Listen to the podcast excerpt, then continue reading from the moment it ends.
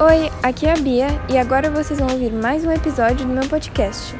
Hoje nós vamos falar um pouco sobre o que é a internet e as fake news, e vocês vão ouvir algumas entrevistas. Espero que vocês aproveitem. Internet é um sistema global de comunicação que hoje, para a gente, para mim, para todos nós, é um meio de comunicação fundamental. É um, um meio no qual a gente encontra as informações, é, estabelece contatos e comunicações e, no fim das contas, é, as escolas utilizam esse meio como meio de, de ensino e então é uma forma também de trabalharmos hoje. Para mim, a internet é um meio, uma forma que desenvolvida pelos homens de comunicação e de que é muito aproveitada tanto para a gente é, produzir e ir atrás de conhecimentos, de estudos, como para outras formas de mídias, de, de encontros sociais. É um meio de comunicação muito rápido, imediato, é, que consegue conectar o mundo todo em segundos para o bem e para o mal. Internet para mim é algo fantástico. Pensar que o mundo todo, ou quase, pode estar conectado ao mesmo tempo é algo sensacional. Com certeza foi um dos grandes avanços do nosso século.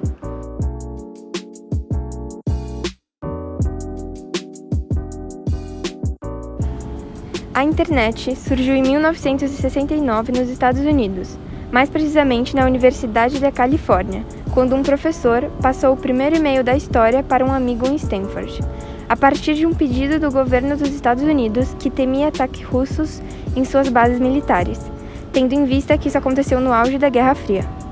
A internet é um sistema global de redes de computadores interligadas que utilizam um conjunto próprio de protocolos seu maior objetivo é ser uma rede distribuída, ou seja, sem centro, assim a tornando quase indestrutível. Essa rede traz vários recursos de informações e serviço, como documentos interrelacionados, de hipertextos que são textos estruturados que usam ligações lógicas, hiperlinks. Já o HTTP é o protocolo para troca ou transferência de hipertextos, que também pode ser conhecida por protocolo de transferência de hipertexto.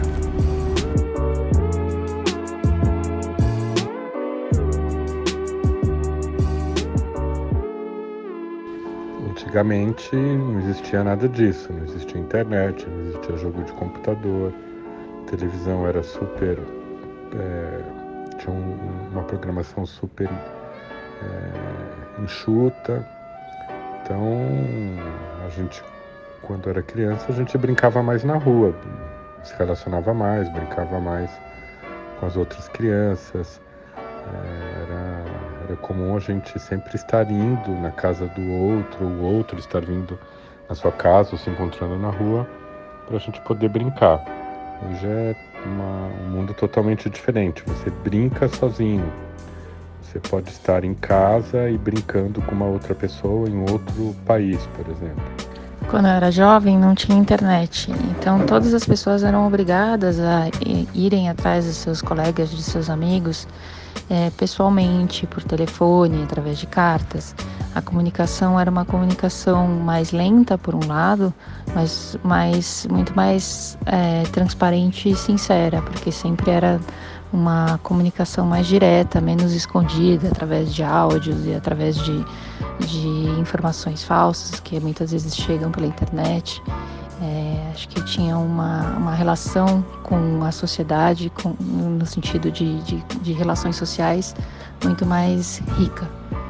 Era muito diferente.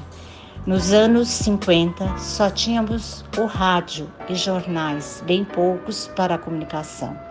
Eu, torcedora do Santos Futebol Clube, da era Pelé, como diz meu marido, estava sempre com o radinho à mão para ouvir os jogos do meu time.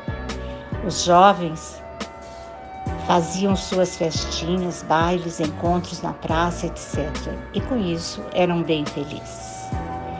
Nosso tempo sem internet, nós conversávamos mais, nós é, dançávamos bastante, nós se divertíamos bastante, escutávamos muita música em, em, em, com um grupo de amigos, nós tínhamos coral, a gente vivia muito feliz também, sem internet.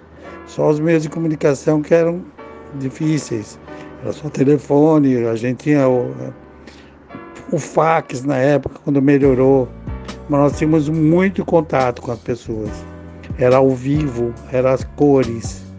Hoje você tem uma amizade às vezes profunda, mas com uma pessoa no, no, no, no vazio, numa máquina.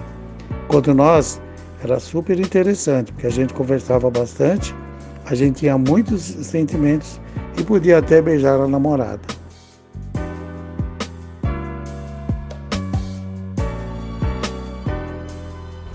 O inventor do hipertexto. O hipertexto é um texto maior formado por uma rede de informações disponíveis através de links e hiperlinks.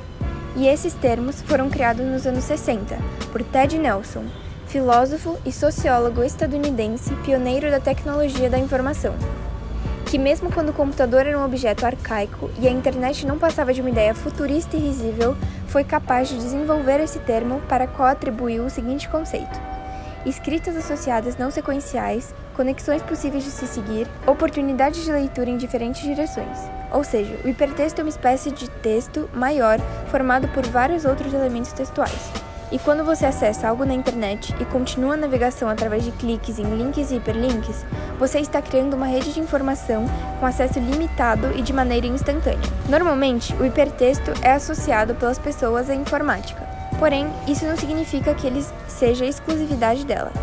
Na época que Ted Nelson pensou nessa rede de informações, ele ainda não tinha em mente a internet, mas sim uma espécie de texto eletrônico criado com uma tecnologia nova. Além disso, o hipertexto é uma forma organizacional encontrada também no papel. E antes de estar na internet de fato, ele era encontrado nas notas de rodapé, nos dicionários e nos verbetes de enciclopédia. O que, mesmo de forma indireta, também era uma interessante rede de informações. Portanto, pode-se dizer que o hipertexto é um tipo de intertextualidade, que pode comprovar diversas modificações pela quais o modo de leitura e organização da escrita passaram ao longo da história. E graças a ele, o processo de leitura tornou-se mais interativo e colaborativo, e os diferentes suportes tecnológicos são peças fundamentais para a disseminação de cultura e do conhecimento.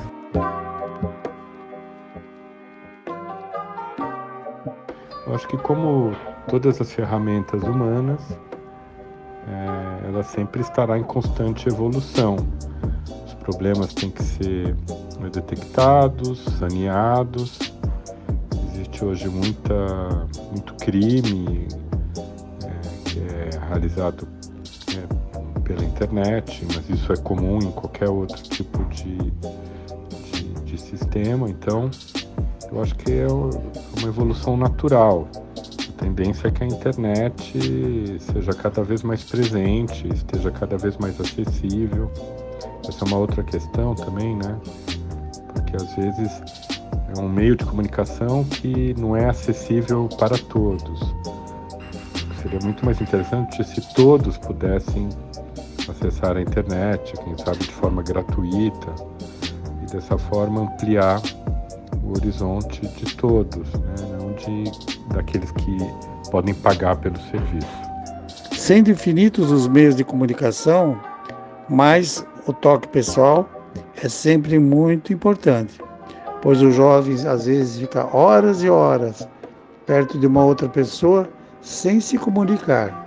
E a comunicação é muito importante. Vocês viram na pandemia que muitos jovens que não foram para a escola, não viram os amigos, a parte social não teve. Então ficou só no computador, só naquilo ali. Isso até às vezes é cansativo, tá bom? Mas é muita evolução.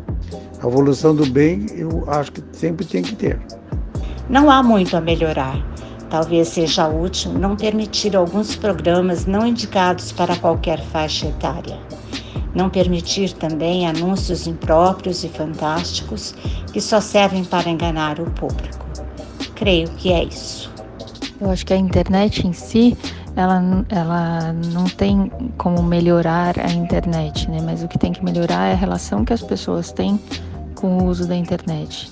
É usar a internet para o que de fato ela é preciso, para busca de conhecimentos, para busca de, de tudo que você precisa mas não como um meio de você se relacionar com a sociedade, um único meio de você se relacionar com a sociedade, que deixa as pessoas cada vez mais sozinhas. Então, acho que o que tem que mudar é a relação que as pessoas têm com a internet.